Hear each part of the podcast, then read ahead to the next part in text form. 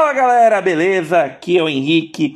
Seja muito bem-vindo ao Além da Cozinha, o podcast que vai falar sobre tudo que acontece fora das quatro paredes da cozinha, mas que são extremamente importantes para o sucesso de um bar, de um restaurante, de um delivery. E hoje é um desses assuntos. Quero trazer aquela pergunta de um milhão de dólares. Entregador, é melhor eu ter ou eu fico ali com o do iFood, eu fico ali com o da minha plataforma?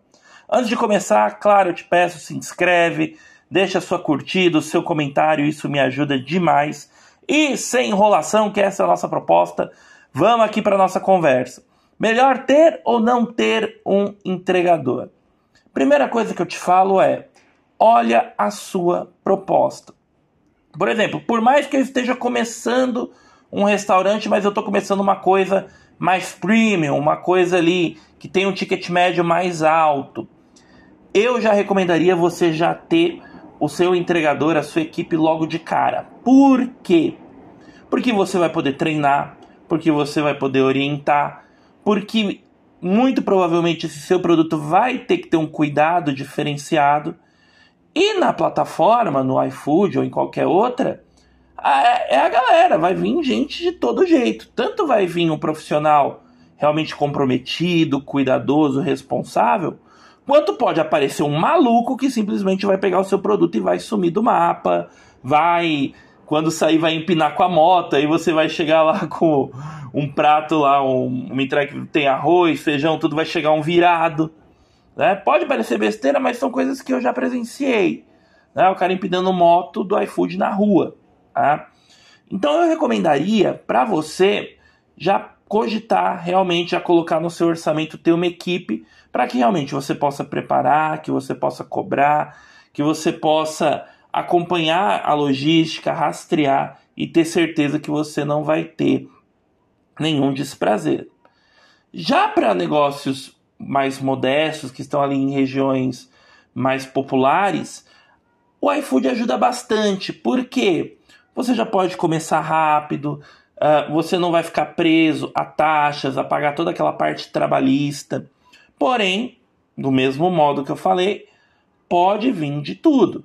Né? Só que a sua perda não vai ser tão grande e a tendência de tolerância do cliente de menor poder aquisitivo tende a ser um pouquinho maior, não é muito, tá? Mas já é um pouquinho maior. Então, isso ajuda muito a quem está começando. Ah, Henrique, qual que é o mundo ideal? É quando você consegue achar o meio termo disso. Tá, beleza, tô aqui no iFood, tô comece, comecei meu negócio, ele tá virando, eu tenho um volume bom de vendas. Aí é o momento de você calcular, considerando ali o seu ticket médio. Henrique, o que é o ticket médio? Pego todas as minhas vendas no mês, divido pelo número de pedidos, eu vou achar o ticket médio. Dentro do meu ticket médio, considerando ali a parte de entrega, será que eu consigo pegar esses 27%, 27 do, do iFood e diluir eles para contratar um motoboy e ainda ter lucro, dependendo do volume, você vai conseguir, tá?